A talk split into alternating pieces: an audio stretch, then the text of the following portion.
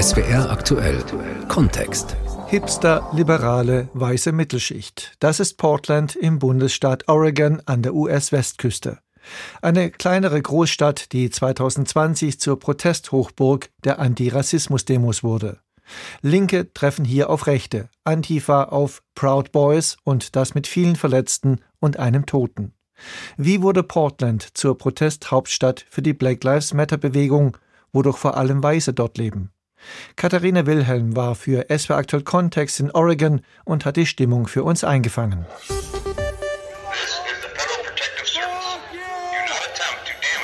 This is a public safety crisis.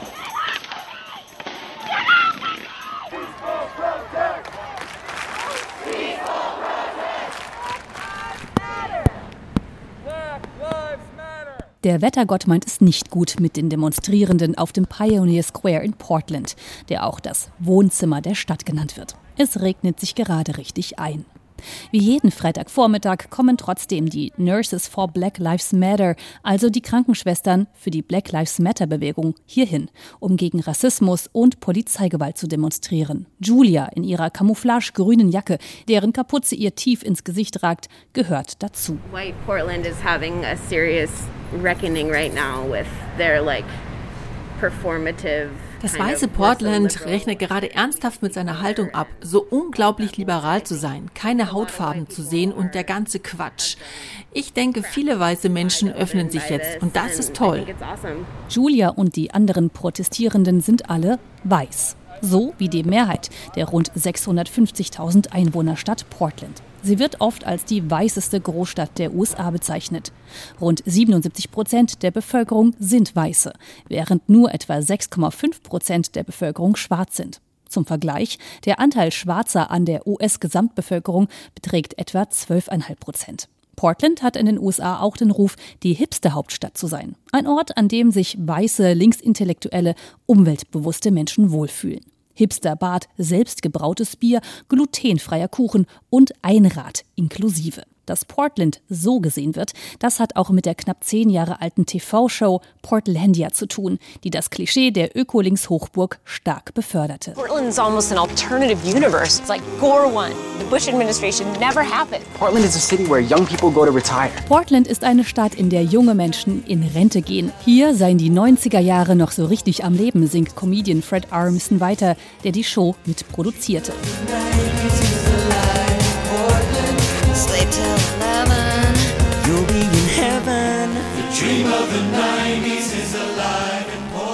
Mit dieser lustig-ironischen TV-Show ist Portland dieser Tage aber kaum noch vergleichbar.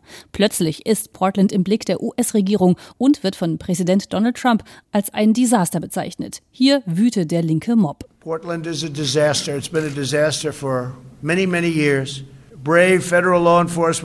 Die heldenhaften Bundesbeamten haben das Bundesgericht gerettet vor gesetzlosen, aufständischen Aufrührern, Anarchisten.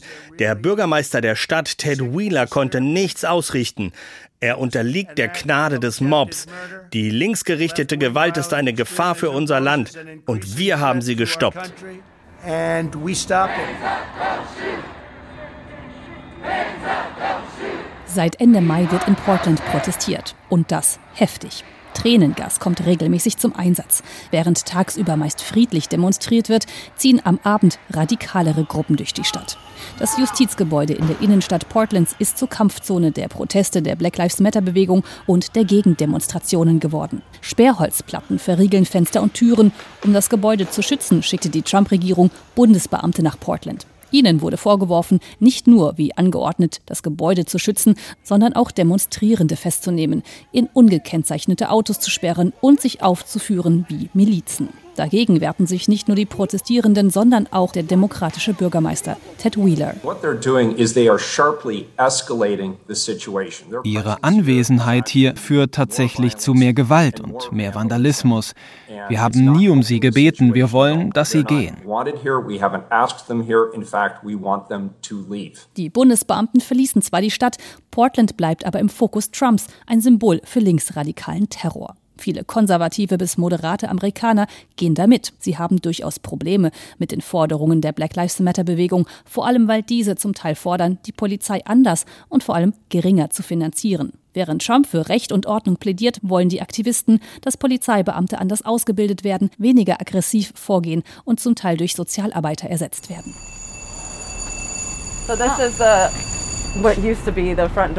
Das hier war mal der Eingang des Justizzentrums, aber sie haben alles verriegelt, als die Proteste anfingen. Das erklärt mir Tila Foxworth. Die junge Frau mit der knallgelben Bluse ist Professorin für Sozialwissenschaften und versteht wohl wie kaum sonst jemand die Komplexität des Konflikts.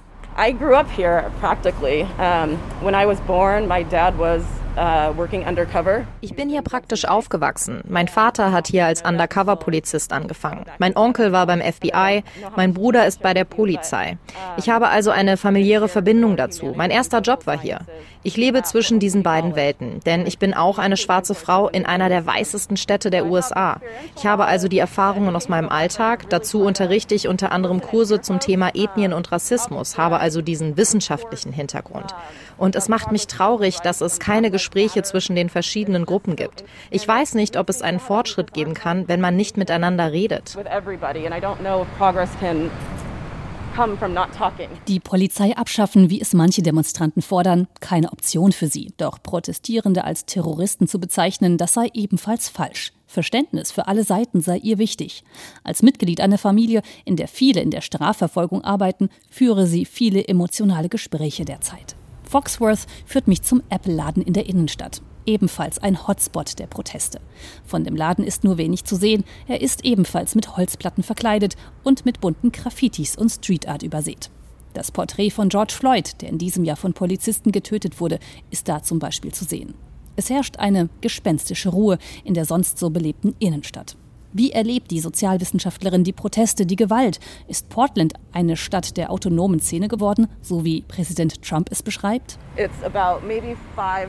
Es sind vielleicht fünf Blocks, die so aussehen, aber der Rest von Portland eben nicht. Wenn der Präsident wirklich denkt, dass diese Stadt brennt, warum schickt er dann Bundesbeamte rein und kommt nicht persönlich vorbei, so wie bei Naturkatastrophen auch? Portland brennt nicht. Vor dem Justizgebäude haben sich am Nachmittag Demonstranten aufgestellt. Sie schwenken blau-schwarz-weiße US-Flaggen, ein Zeichen der Solidarität mit der Polizei. Es gibt eine Notwendigkeit für Recht und Gesetz. Als Homeland Security hier war, war es besser.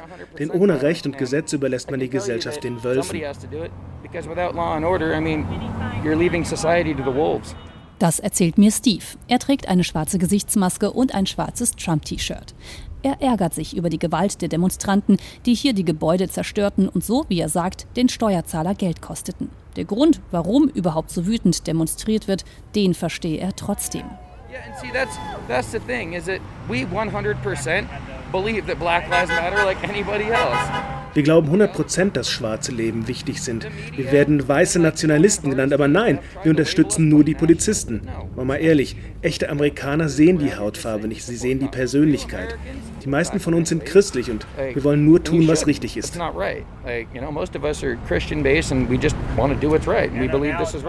Tila Foxworth wundert es manchmal, dass ausgerechnet das super weiße Portland zu einem Epizentrum der Black Lives Matter Proteste geworden ist. You know, after George Floyd was murdered, I would expect that people in Minneapolis would be out there ich dachte nach der Ermordung von George Floyd, dass die Menschen in Minneapolis länger auf die Straße gehen als wir hier. Ich finde es schon gut, dass so viele dabei sind. Meine Oma sagte mir am Telefon, ich hätte nie gedacht, dass ich das in meinem Leben noch sehen würde. Geht raus, seid genauso sauer wie wir. Dieses Land wurde auf einer Verfassung aufgebaut, als Schwarze noch Sklaven waren. Die Gesetze von damals sollten nie auf Menschen angewendet werden, die so aussehen wie ich. So they never intended for those amendments to apply to people that look like me. Doch sie und auch andere Aktivisten haben auch einen kritischen Blick auf die weißen Demonstrierenden. Zum Beispiel als ein Bild einer weißen Frau, die sich bei den Demos in Portland komplett nackt auf die Straße legte und sich fotografieren ließ, durch die Presse ging. What is this doing for Black Lives? Was bringt das für Schwarze? Erstmal zeigt sie damit ihr Privileg, als weiße Frau eine Straftat zu begehen vor Polizeibeamten und nicht verhaftet zu werden. Schwarze Körper würden so etwas nie erleben. Sagt Foxworth. Sie glaubt, dies habe auch viel mit den sozialen Medien zu tun und dem Wunsch nach Aufmerksamkeit. Ich denke, unsere Stadt ist noch immer sehr rassistisch und dass wir Leute haben, die ihr Engagement gern zeigen, aber nicht so ernst nehmen. Ich habe schon ein Problem damit, wenn die Leute demonstrieren gehen und dann nach Nordost-Portland gehen in ihre sehr gentrifizierten Nachbarschaften, aus denen Schwarze lange systematisch rausgehalten wurden. Manche Leute kennen die Geschichte unseres Staates nicht und warum es hier so aussieht, wie es eben aussieht. Oregon hat eine besonders heftige rassistische Vergangenheit. Nicht ohne Grund leben in Portland und im ganzen Bundesstaat vor allem weiße Menschen. Also das gleiche Gesetz, das die Sklaverei in der Verfassung Oregons verbot, verbannte Schwarze aus dem Bundesstaat. Sie durften hier nicht leben. Darin stand auch, dass ihnen die Bestrafung mit der Peitsche droht, bis sie den Staat verlassen. Diese Sprache hielt sich in unserer Verfassung bis 2001. The language uh, banning black folks from Oregon was in the Constitution until 2001. Das erklärt Aktivistin und Autorin Walida Imarisha im Nachrichtensender CBS. Genau diese rassistische Vergangenheit habe die Stadt aber zum Guten verändert, meint John Kent Harrison. Der Regisseur ist bekennender Demokrat. Er kommt eigentlich aus Kanada und schätzt die seiner Ansicht nach offene Stimmung der Stadt. It was an all-white city and you, you know it was really a racist place, which is strange and ironic. But es war wirklich ein rassistischer Ort. Fast ironischerweise ist Portland jetzt ein liberaler Ort geworden mit einer tollen Literaturszene, Kunst, Kultur, Theater. Interessant ist, dass das die Leute außerhalb der Stadt nicht mögen. Sie hassen Portland. Die meisten von ihnen sind Trump-Befürworter. And a lot of those are dass in Portland Linke auf rechte Gruppen treffen, das ist nicht neu. Seit 2016 beispielsweise sind die sogenannten Proud Boys immer wieder in der Stadt. Nationalrechte Gruppen, vor allem junger Männer. Der Soziologe Randy Blazek studiert seit Jahren die radikalen Gruppen in Portland. Im Interview mit den Lokalnachrichten sagt er, dass das progressive Portland diese rechten Vereinigungen regelrecht anziehe. Da Portland eine ziemlich starke Antirassismus-Community hat, wurde den Rechten schnell klar, wenn sie kämpfen wollen, müssen sie nach Portland, Oregon. In Oregon scheinen die Extreme der USA besonders hervorzutreten. Die Konflikte wirken fast exemplarisch für das Land eine mehrheitlich weiße Gesellschaft. Die Städte, das urbane Leben, sie sind beherrscht von Demokraten und einem liberalen Weltbild. Blaue Punkte nennt man diese Städte. Blau steht für die Demokraten. Draußen auf dem Land wird rot gewählt, also republikanisch. Diese Beobachtungen macht auch Kirsten Seifert. Die Deutsche lebt nur wenige Kilometer außerhalb von Portland. So, sobald du aufs Land kommst, siehst du die Trump-Flaggen. Ich denke, bei, ich, was ich so mitkriege, ist die Bereitschaft zur Gewalt irgendwie stärker. Also diese die Bereitschaft, die Waffen, die sich angesammelt haben, dann auch irgendwann zu verwenden. Ne? After nightfall, gunshots in the streets. One victim who appeared to be supporting police dying at the scene. In Portland eskaliert die Gewalt Anfang September, als ein Mann am Rande von Demonstrationen erschossen wird. Offenbar ein Mitglied der rechten Gruppierung Patriot Prayer. Der mutmaßliche Schütze, ein Antifa-Mitglied, wurde bei der versuchten Festnahme kurz darauf von Polizeibeamten erschossen. Portland kommt nicht zur Ruhe. Gut finden das die Aktivisten der Black Lives Matter-Bewegung. Tim, einer der Pflegekräfte, die mitten im Regen demonstrieren gehen, sagt mir, er glaubt, das Land ändere sich wirklich.